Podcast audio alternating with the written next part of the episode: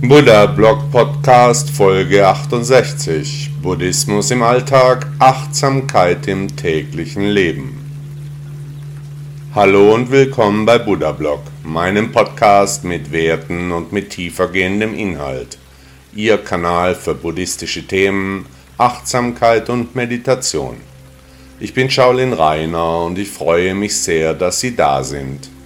Ich wünsche mir eine Welt, in der die Werte und Inhalte der buddhistischen Philosophie wieder mehr Beachtung erfahren.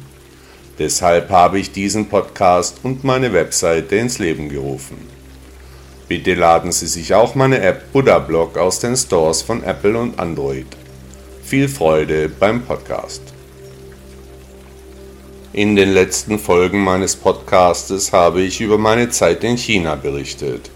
Heute geht es weiter. Beginn Teil 3. Mit gebotenem Respekt und schlotternden Knien wartete ich auf eine Reaktion des Mönches Shiense hinsichtlich meiner Frage, ob ich hier Kampfsport lernen dürfte. Die Zeit wollte dabei einfach nicht vergehen. Dann griff seine Hand nach meinem Arm, er tastete meine Muskeln ab, auch an den Schultern, dann am Oberkörper, schließlich die Beinmuskeln. Das Unterfangen war recht grob, ich merkte, dass er seine Sache verstand. Immer wieder fuhr der Schmerz durch meine Glieder. Er schien gezielt Akupunkturpunkte zu treffen, wollte wohl meine Physis und mein Durchhaltevermögen prüfen. Nach einer gefühlten Ewigkeit richtete er sich auf, blickte mir tief in die Augen. Dabei verzog er keine Miene, weitere Minuten vergingen, wie ein Abtasten meiner Gedanken kam mir die Angelegenheit vor. Nach wieder einer Ewigkeit nickte er mich an. Ein Hauer kam über seine Lippen. Er bedeutete mir mit Gesten, ihm zu folgen. Durch Innenhöfe, Tempeltüren, Gebäude, Klausen, Zimmer und Nebenzimmer ging der Weg. An Statuen und Stelen vorbei, hinauf und hinab trabte ich mit meinem Rucksack hinter ihm her. Als wir schließlich vor einer einfachen Holztür ankamen, öffnete der Mönch die Tür, winkte mich freundlich herein. Das Zimmer war einfach und spartanisch gehalten, in den Fenstern war kein Glas, die Möbel waren aus zusammengenageltem Holz, die Tür bestand eigentlich nur aus zwei Querlatten und darauf genagelten Brettern. Überall schien die Sonne durch, abschließen konnte man zwar, aber nur mit einem riesigen Schlüssel. Das Bett war ebenfalls selbst gemacht, das fiel sofort ins Auge und obwohl es in den Bergen schon merklich wärmer wurde im April, fehlte klar die Heizung. Das Zimmer war eiskalt. Überall standen aus Stein gehauene Gewichte, große und kleinere, an der Decke befestigte Seilzüge, sicherlich für Krafttraining. Der Mönch sah ja auch so aus wie eine wandelnde Schrankwand. Die Situation erinnerte irgendwie an den US-Comic Die Flintstones. Genau betrachtet war die Einrichtung sehr einfach.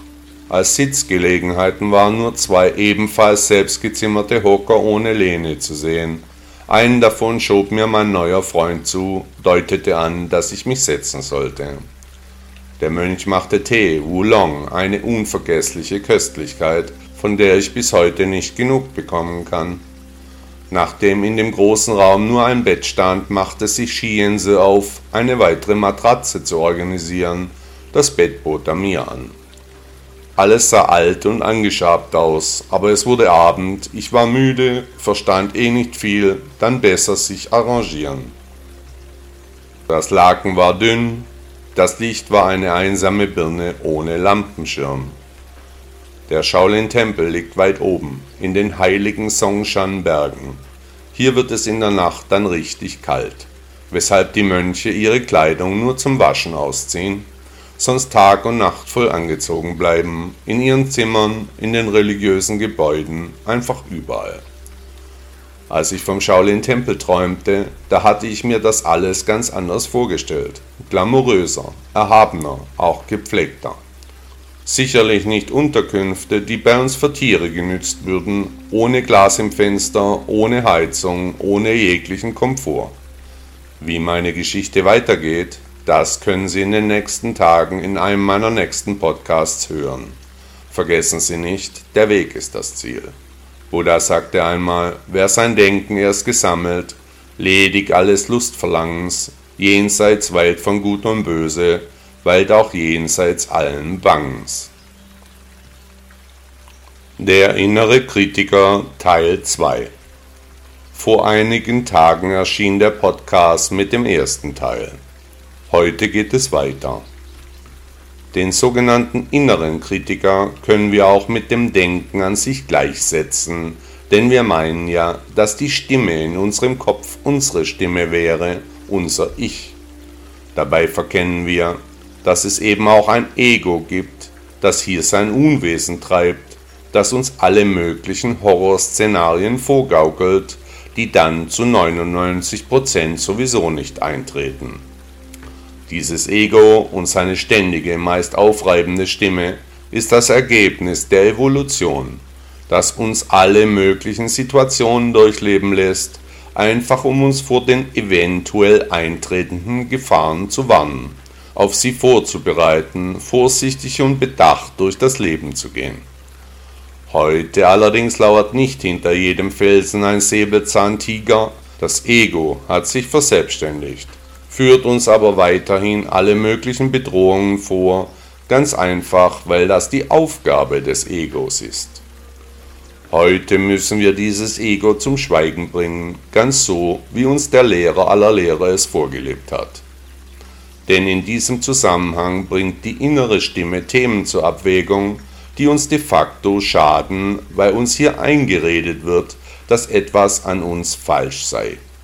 Auch entstehen so mehr und mehr Ängste, die keinesfalls die Dinge verbessern, sondern uns verunsichern, weil das Gefühl aufkommt, dass etwas an uns nicht passt. Völlig egal, was uns das Ego einreden will, wir müssen diese Stimme zum Schweigen bringen, uns dafür aber echte Gedanken machen, etwa Pläne oder Listen oder Papiere erstellen, das plappernde Ego aber ausschalten.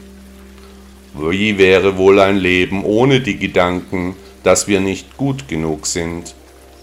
Wie wäre die Situation ohne das Gefühl, dass wir immer alles falsch machen würden? Was könnte aus uns werden, wenn wir nicht denken würden, dass wir das nicht schaffen? Ganz im Gegenteil sollten wir stattdessen uns in einen mentalen Zustand bringen, in dem wir mit dem, was wir sind, zufrieden sein könnten die innere Stimme zum Stillstand bringen würden. Der innere Kritiker, das ist in den meisten Fällen eine Ansammlung der Vergangenheit, der Erlebnisse, die uns geprägt haben, die wir von wem auch immer übernommen haben, aus der Erziehung, von Familienfreunden, aus der Arbeit, woher auch immer. Nach Buddha kommt alles immer so, wie es kommen muss. Daher ist alles in Ordnung, wie es gerade ist. Es ist okay. Jeder Moment ist gut so, wie er ist, denn es ist unser Karma, also können wir glücklich sein, warum auch nicht.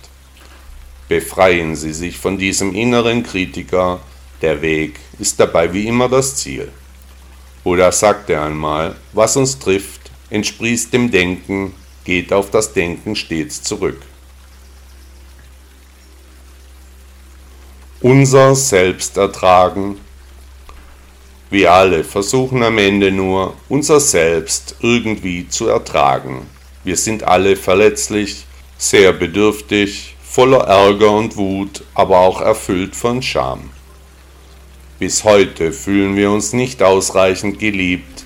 Wir alle leiden unter denselben Dingen, die uns der große Lehrer als nutzlos aufgezeigt hat. Es gibt keine Gerechtigkeit auf dieser Welt, schon gleich nicht in diesem Universum. Und eine Wahrheit gibt es auch nicht, nur die unzähligen subjektiven Empfindungen, die wir als wahr empfinden, aus denen wir dann unsere Wahrheit stricken. Wer ehrlich zu sich selbst ist, der wird zugeben müssen, dass unsere menschliche Existenz nur schwer zu ertragen ist. Zuerst einmal die große Ungewissheit, was nach dem Tod kommt, gibt es ein Leben danach, was passiert mit mir, Komme ich in den Himmel, in die Hölle? Werde ich wiedergeboren? Oder war es das nach meinem Abgang? Und dann die Tatsache, dass wir altern, krank und hässlich werden, vielleicht auf Pflege angewiesen sind. Die Aussichten sind für sich genommen nicht wirklich begeisternd. Weiterhin die Gefahren, die auf dem Lebensweg lauern, die wir ertragen und erdulden müssen, die menschliche Existenz ist eben nur schwer zu ertragen. Ganz anders aber stellt sich die Lage für diejenigen unter uns dar, die der Lehre Buddhas folgen, entweder als Wohlfühlbuddhisten oder als bereits Erwachte. Die Philosophie des indischen Prinzen hilft uns sehr, unser Selbst zu ertragen und damit es zu tragen, denn nichts können wir an dem Resultat ändern. Alles ist so, wie das Karma es eben vorgibt. Klar, das Karma haben wir in den vergangenen Inkarnationen erworben, also trifft uns heute keine Schuld. Außerdem ist es verbunden mit dem Schicksal der Menschen um uns herum, mit dem Karma des gesamten Universums. Wir müssen lernen, uns selbst zu ertragen. Wir dürfen nicht ungehalten über unser Selbst sein, nicht unser Spiegelbild hassen. Wir müssen alles und jeden in unserem Leben akzeptieren, denn wir haben ja eh keine Wahl. Dann können wir auch unseren Weg in Ruhe und Frieden gehen. Solange wir allerdings im abendländischen Konzept von Schuld und Sühne verfangen sind, solange wird sich kein Erwachen einstellen. Denn aus dieser Geisteshaltung heraus ist das Selbst eben nicht zu ertragen. Wir können und müssen uns von allen alten Denkmustern lösen, der Philosophie des Lehrers aller Lehrer folgen, uns von subjektiven Empfindungen lösen. Denn nur dann, wenn wir uns mit der Angelegenheit beschäftigen, nur dann können wir die Zusammenhänge verstehen und der Weg ist und bleibt das Ziel. Buddha sagte einmal, wer der Wanderung Ziel erreicht hat, des Leides frei nach langem Warten, der steht frei, alle Fesseln sind gefallen. Beginn Teil 4 Heute geht es weiter mit der Geschichte, wie ich im Shaolin-Tempel in China Aufnahme fand. Die ersten Teile dieser Geschichte finden Sie in den letzten Folgen meines Podcasts. Also, erst einmal den Rucksack auspacken. Über die Zusammenhänge würde ich auch noch später nachdenken können. Trotzdem blieb ein mulmiges Gefühl, was nur hatte mich hierher in den Shaolin-Tempel China getrieben. War das für einen Freizeitsportler nicht viel zu ambitioniert? Auf der Herfahrt kam ich an den unzähligen Kampfsportschulen vorbei, sah sicher Zehntausende, wenn nicht mehr Schüler, in Reihe und Glied beim Training, flexibel und schnell, mit einem gänzlich anderen Körperbau wie ich, klein und flink, ich groß und kräftig. Die jungen Männer trainierten den ganzen Tag, ich schaute ihnen stundenlang zu, auf und ab liefen sie Bahnen, übten Schläge, Tritte, Feger, Griffe, Kraft und Ausdauer. Und jetzt komme ich hierher, ein typischer deutscher Freizeitsportler, dreimal Training die Woche, zwischen Schule, Universität und Arbeit, mehr Zeit war einfach nicht drin. Ganz anders die fleißigen Chinesen. Circa neun Stunden trainierten sie am Tag, das schaffte ich nicht einmal in der Woche. Was hatte mich nur geritten? Wie kam ich auf die blöde Idee, in den Shaolin-Tempel zu fahren, dort bei den Mönchen Kung Fu zu lernen? Was für eine Selbstüberschätzung. Was ich zu dieser Zeit nicht wusste, war, dass der Tempel eigentlich für normale Schüler tabu war, dass nur Mönche und Novizen hier Aufnahme fanden und finden. Das sollte ich erst deutlich später herausfinden, zur Zeit meiner Aufnahme im Tempel war mir dies überhaupt nicht bewusst. Welche Ehre mir hier zuteil wurde, das war mir keinesfalls klar. Nach den normalen Regeln hätte ich nur in eine der Schulen aufgenommen werden dürfen, keinesfalls im Tempel. Nachdem ich allerdings nach langer Abschottung des Landes einer der ersten Interessenten aus dem Westen war, schien ich wohl ungewöhnlich und interessant. Ich hatte meine wenigen Dinge schnell verstaut, da forderte mich mein neuer Freund auf, mit ihm mitzukommen. Es ging durch den Haupteingang hinaus auf den Tempelweg, der über und über mit Ständen vollgepackt war. Kilometer auf Kilometer mit kleinen Geschäften, hauptsächlich Essen und Souvenirs, es war laut und voller fremder Gerüche. Shi Jense kaufte an einem Stand Süßkartoffeln, am anderen eine klebrige Süßigkeit, wir verschlungen alles hungrig im Gehen. Dann liefen wir durch die Gegend, hielten hier und da, Der Mönch redete mit vielen Menschen, er schien sehr gut bekannt zu sein. Klar, er war der Einzige mit einer solchen Kleidung. Die Touristen waren auch schon lange weg, die Gegend wirkte nun ruhig und friedlich. An manchen Ecken hörte man noch buddhistische Lieder vom Band, es kam eine zauberhafte Stimmung auf, fast magisch, so kam mir mein erster Abend im Shaolin-Tempel China vor. Langsam schlenderten wir zurück in den Tempel. Die einfache Glühbirne im Zimmer gab kaum Licht, wir gingen deshalb schnell zu Bett. Ich in meinen Schlafsack, den ich auf das Gestell packte, der Mönch zog seinen Trainingsanzug an, legte sich voll angezogen auf seine Matratze, deckte sich mit allen möglichen Dingen zu, es war bitterkalt, die Mönchsklause war ohne Fenster, nur etwas Zeitungspapier ersetzte ein Glas. Wir schliefen fast draußen, sicherlich mit einigen Grad im Minus. Egal, ich war hier, der Weg war und ist mein Ziel. Buddha sagte einmal, lange währt die Nacht dem Wachen, lang der Weg dem Wandermüden, lange wandert durch die Welten, wem Erkenntnis nicht beschieden. Hülsenfrüchte als Fleischersatz. Hülsenfrüchte sind gesund und sie machen satt. Linsen, Bohnen und Erbsen sind echte Superfoods, die das Fleisch ersetzen können und trotzdem ausreichend Eisen liefern.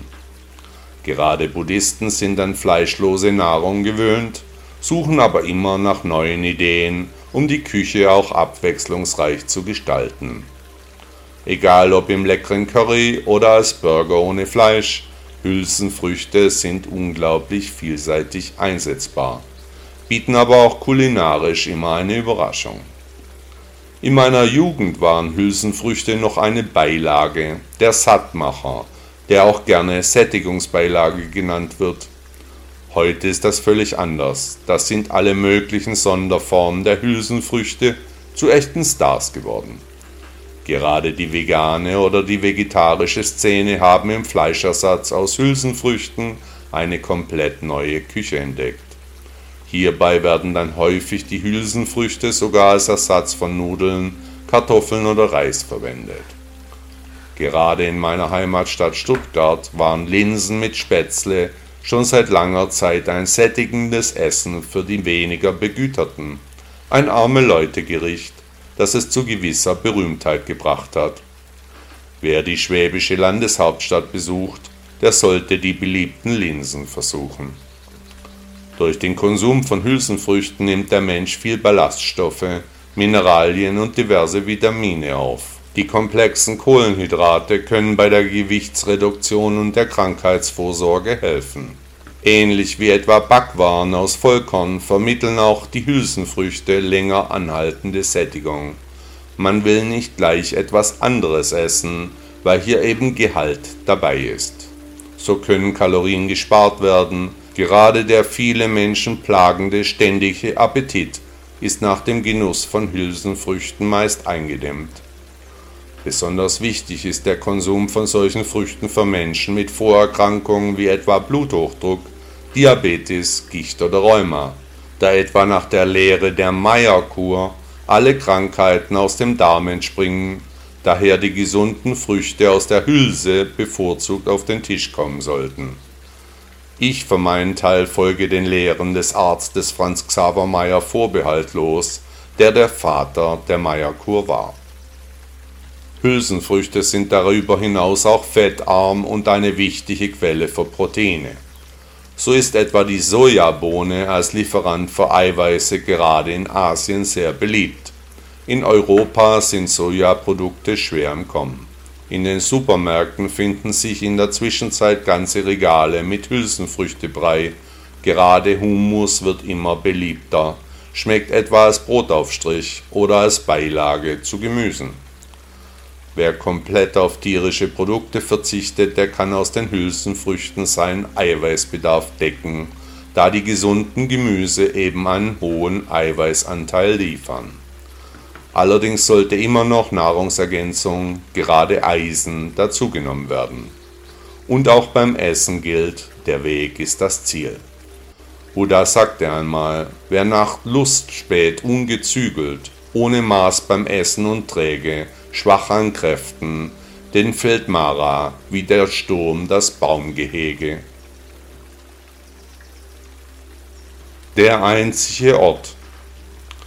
Der einzige Ort, an dem wir sein können, der ist hier, genau hier, wo wir uns gerade befinden. Denn es ist unser Schicksal, unser Karma, unsere Bestimmung. Nur hier und nirgends anders, an diesem ganz speziellen Fleck, an einem Platz, der gerade unser Platz ist, der aber schon im nächsten Moment wieder leer sein könnte, oder der Platz einer anderen Person sein wird, oder aber als Platz aufhört zu existieren, auseinanderbricht, vielleicht sich neu zusammensetzt, wer weiß das schon. Die Vorstellungskraft ist eine sehr starke Kraft. Mit ihr suchen wir uns die Teile aus, die wir wahrnehmen, die wir in unser Bewusstsein vordringen lassen, die wir als Realität begreifen, einfach weil wir die Augen vor den anderen Realitäten verschließen. Wir machen uns die Welt so, wie sie uns gefällt. So ist es aber nicht, so wird es auch nie sein. Wenn wir alle Menschen als schlecht begreifen, dann werden wir auch schlechte Menschen treffen, andauernd und überall. Wenn wir aber eine generell gute Auffassung pflegen, dann werden wir auch die guten Dinge, Lebewesen und Begebenheiten antreffen, eben ganz wie es uns beliebt. Aber die Wahrheit ist weder gut noch schlecht, sondern nichts von dem, was wir uns zurechtgelegt haben, nichts davon existiert. Denn die Wahrnehmung, die haben wir uns erschaffen, die Wirklichkeit kennen wir noch nicht einmal, und es gibt auch deutlich mehr wie eine Klarheit. Wer immer noch alles in gut oder schlecht einteilt, in die besagten Schubladen packt, der sieht nicht, wie die Dinge wirklich sind. Der bleibt im Strudel der falschen Wahrnehmungen gefangen. Gerade aus diesem Spannungsverhältnis entsteht Leid, Angst und Unfrieden. Wer die Beurteilung der diversen Illusionen unterlässt, der kommt auf dem Weg zur Erleuchtung deutlich vorwärts, denn die Vorstellung kollidiert in diesem Fall dann nicht mehr mit der Wirklichkeit, die Enttäuschungen bleiben aus. Wer in seinem Schubladendenken verhaftet bleibt, der ist ein Gefangener seiner selbst, der kann nur erwachen, wenn er erkennt, dass selbst die absolute Wirklichkeit eine Illusion ist, etwa wie ein Traum in einem Traum. Wer aber aufhört, gegen all die Dinge anzukämpfen, der ist sehr nahe am Erwachen, der versteht, dass alles eine Illusion von einer Illusion sein muss, es keine andere Möglichkeit gibt, auch nicht geben kann. Gleich nach der bedingungslosen Kapitulation, dem Eingeständnis der totalen Niederlage, dem Aufhören mit dem Kämpfen erkennen wir, dass selbst das Gefängnis nicht existiert, wir haben es uns nur vorgemacht, uns an unserem Schicksal gerieben. Der Weg ist auch dabei das Ziel, der einzige Ort. Buddha sagte einmal, wenn man zu lange an einem Ort wohnt, häufen sich zu viele Sachen an. Emotionale Erpressung Emotionale Erpressung ist uns allen gut bekannt Wohl ein jeder von uns hat sich schon einmal darin versucht. Egal ob Kinder oder Regierungen, immer wieder wird von anderen Menschen versucht, uns über, uns über Gefühle strategisch zu manipulieren. Zielsetzung bei einer emotionalen Erpressung ist es, beim Opfer Ängste entstehen zu lassen, auch Schuldgefühle, eben ein schlechtes Gewissen und natürlich die Bereitschaft zu tun, was der oder die Erpresser von uns wollen. Wenn andere mit Gefühlen drohen, egal ob einzeln oder aus einer Gruppe, dann ist immer Vorsicht geboten, denn wir sollen unter Druck gesetzt werden, manipulativ und unsachlich zu einer Handlung oder Unterlassung bewegt werden. Berüchtigt ist der sogenannte Liebesentzug, der mit Schmollen, Weinen oder Toben unterstützt wird. Oft fügt sich dann der Partner um etwa des lieben Friedens willen Ruhe zu haben oder eine unterschwellige Angst aufkommt, man den Partner nicht enttäuschen will oder weil man aus Pflichtgefühl nachgibt. Wenn der Partner aber merkt, dass er oder sie mit dieser Masche durchkommt, wird dieser Partner immer wieder manipulieren. Daher gilt, wehret den Anfängen. Nach Buddha sollen wir sowieso immer hinter die Kulissen blicken, uns nichts vormachen lassen. Wenn du mich lieben würdest, dann würdest du. Die Nummer darf nicht zum Standard werden. Gerade der Lehrer aller Lehrer mahnte uns, keine Anhaftungen zu haben, also in einem solchen Fall dann auch die nötigen Konsequenzen ziehen zu können, und zwar gleich am Anfang, sonst ist es meist zu spät. Wie erkennt man emotionale Erpressung? Meist wird mit sehr herabsetzenden Vergleichen gearbeitet, etwa der Mann meiner Freundin liebt sie wirklich, denn er macht dies oder jenes, oder es werden Drohungen aufgefahren, Vorwürfe gemacht. So entsteht ein Über- und Unterordnungsgefüge in einer Beziehung. Der Erpresser bekommt Macht, fängt an, die emotionale Abhängigkeit auszunutzen und natürlich auch zu genießen. Verlustängste werden aufgebaut, überhaupt arbeiten emotionale Erpresser hauptsächlich mit Ängsten. So werden in der Folge Selbstzweifel und Schuldgefühle geweckt, die dann weiterhin ausgenutzt werden, die Angelegenheit wird zu einem Teufelskreis. Wer jetzt offene Konflikte meidet, der hat schon verloren. Hier hilft nur, sich mit aller Kraft dagegen zu stellen, sonst geht die Sache weiter und weiter, bis zu einem meist bitteren Ende. Wer hier stumm bleibt, der wird als Fußabtreter enden. Dieses kranke Verhaltensmuster muss durchbrochen werden, an die Stelle der Schweigespirale muss eine richtige und offene Kommunikation treten. Hier sollte auch ohne zu zögern therapeutische Hilfe in Anspruch genommen werden, denn emotionale Erpressung ist eine Form von Verhaltensstörung, die schnell ins Krankhafte abdriften kann.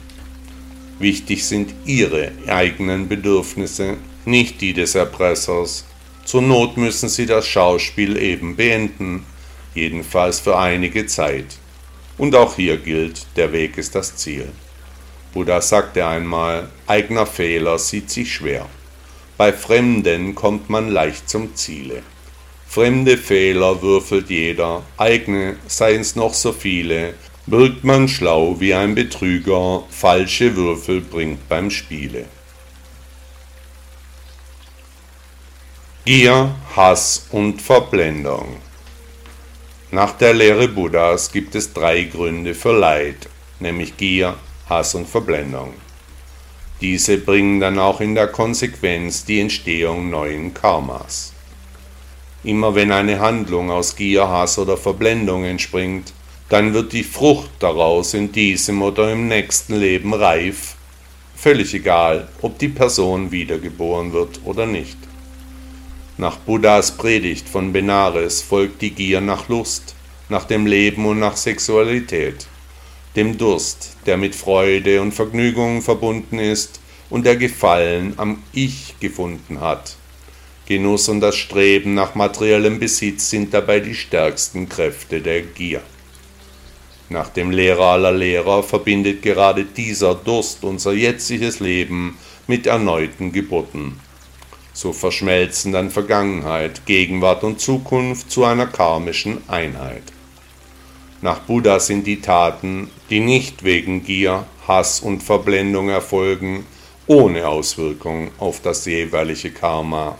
Bedenken wir aber, dass das alles überlagernde Merkmal unserer Existenz die Vergänglichkeit aller Dinge und Wesen bestimmt und die wiederum aus der leidvollen Tatsache entspringen, dass wir alle ein Dasein ohne Bestand führen müssen, dann werden die Umstände schnell klarer. Buddha lehrte seine Anhänger, dass alle Gebilde und Formen vergänglich sind und sich gerade daraus das Leid erst entwickelt. Wer erkannt hat, wie die Zusammenhänge sind, der kann kein Leben in Freude und Glück führen, ohne sich mit der Philosophie Buddhas zu beschäftigen.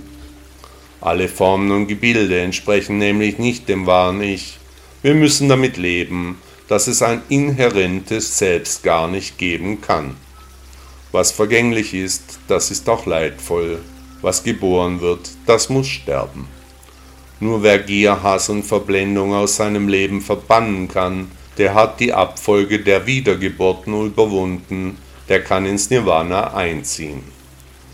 Nach Buddha ist das Nirvana ein Gebiet, in dem es kein Feuer, kein Wasser, keine Erde und keine Luft und keinen Raum gibt.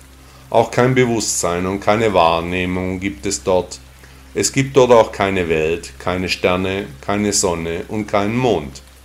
In diesem Gebiet gibt es auch kein Entstehen oder Vergehen, kein Kommen und kein Gehen, und somit gibt es dort auch kein Leid.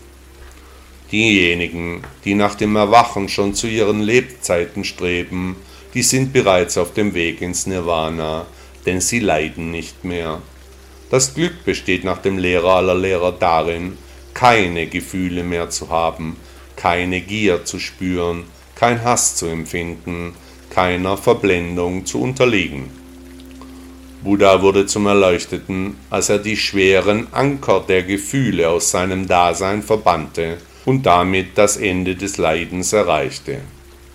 Hass und Verblendung sind ebenfalls solche Gefühle, die dem Gesetz von Ursache und Wirkung unterworfen sind, den Regeln allen Werdens folgen. Wer hasst, der sollte sich den Ursachen dieser Emotion stellen. Verblendung ist die Unfähigkeit zu vernünftiger Überlegung. Aber was ist schon vernünftig? Gier, Hass und Verblendung stellen die dreifachen Wurzeln allen Leidens dar. Das Erwachen kann das Leiden beenden. Der französische Philosoph Jean-Jacques Rousseau sagte einmal, wer nicht ein wenig Leid zu tragen weiß, der muss damit rechnen, viel zu leiden.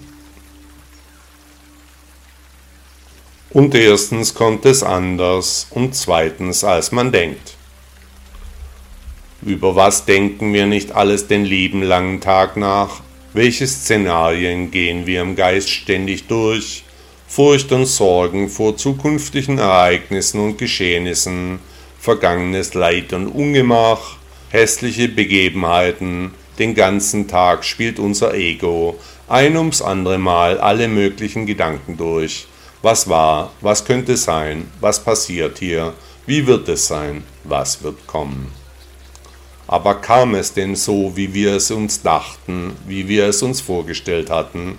Nein, es kam meist völlig anders. Die Schrecken, die unser Ego in schrillen Farben ausgemalt hat, uns Bilder und Filme vorgaukelte, die sind zum Glück meist so nicht eingetroffen. Was haben wir uns gesorgt? Wir sind aus Angst fast gestorben. Alles war am Ende für die Katz. Diese negativen Gedanken, die uns niemals etwas bringen, haben uns vergiftet, uns belastet uns vielleicht nahe an eine mentale Erkrankung geführt. Depressionen und Beklemmungen hin bis zu Auswirkungen auf das körperliche Befinden sind bei vielen Betroffenen die möglichen Folgen. Ganz anders kommt es allerdings für die Menschen, die die Wurzel ihres Leidens erkennen und proaktiv dagegen angehen. Erkenntnis mit den Worten Buddhas bedeutet, alles ist vergänglich und deshalb leidvoll. Ich erkenne also, dass meine Gedanken mir Leid zufügen, dass das Leiden aus mir selbst kommt, aus meinem Ego. Nicht ein anderer hat das Ungemach über mir ausgeschüttet, ich selbst bin so dumm, dies zu tun. Dann trifft noch nicht einmal ein, was ich mir vorgegaukelt hatte. Alles, was wir sind, ist ausschließlich das Resultat unserer Gedanken. Daraus folgt, dass wir diese schädlichen Gedanken zum Schweigen bringen, das Ego als Verursacher dieser Positionen benennen müssen. Und dass wir dann daran arbeiten müssen, dieses Ego auf ein vernünftiges Maß zu reduzieren. Und wie bringe ich mein Ego zum Schweigen? Indem ich meine negativen Gedanken durch positives Denken ersetze indem ich, immer wenn mein Ego mir Dummheiten einredet, ich mir gedanklich auf die Finger haue und, anstatt mich mit Furcht und Sorgen zu beschäftigen, ich über die Erleuchtung nachdenke, über mein persönliches Erwachen. Hatte der historische Buddha vielleicht recht? Gibt es Erleuchtung möglicherweise auch für mich? Auf der Reise hin zur Erleuchtung werden wir das Licht finden. Interessiert es Sie, ob die Erleuchtung ein Mythos oder die Wahrheit ist? Finden Sie es heraus. Erstens kommt es anders und zweitens, der amerikanische Philosoph Henry David Thoreau sagte einmal, was heißt hier Mysterien? Denkt nur an unser Leben in der Natur. Täglich Materie erleben, mit ihr in Kontakt treten. Felsen, Bäume, Wind auf unseren Wangen, die feste Erde, die tatsächliche Welt, die gemeinsame Vernunft. Wer sind wir? Wo sind wir? Hat Ihnen der Podcast gefallen? Danke, dass Sie Buddha Blog hören. Ist Ihnen aufgefallen, dass hier keine Werbung läuft, dass Sie nicht mit Konsumbotschaften überhäuft werden? Möchten Sie dem Autor dieses Blogs für seine Arbeit mit einer Spende danken? Unterstützen Sie mich, beteiligen Sie sich an den umfangreichen Kosten dieser Publikation. Ihre Unterstützung kann helfen, die wichtige Arbeit die wir für den Buddhismus leisten, auch weiterzuführen. Bitte laden Sie sich auch meine App Buddha Blog aus den Stores von Apple und Android. Tausend Dank.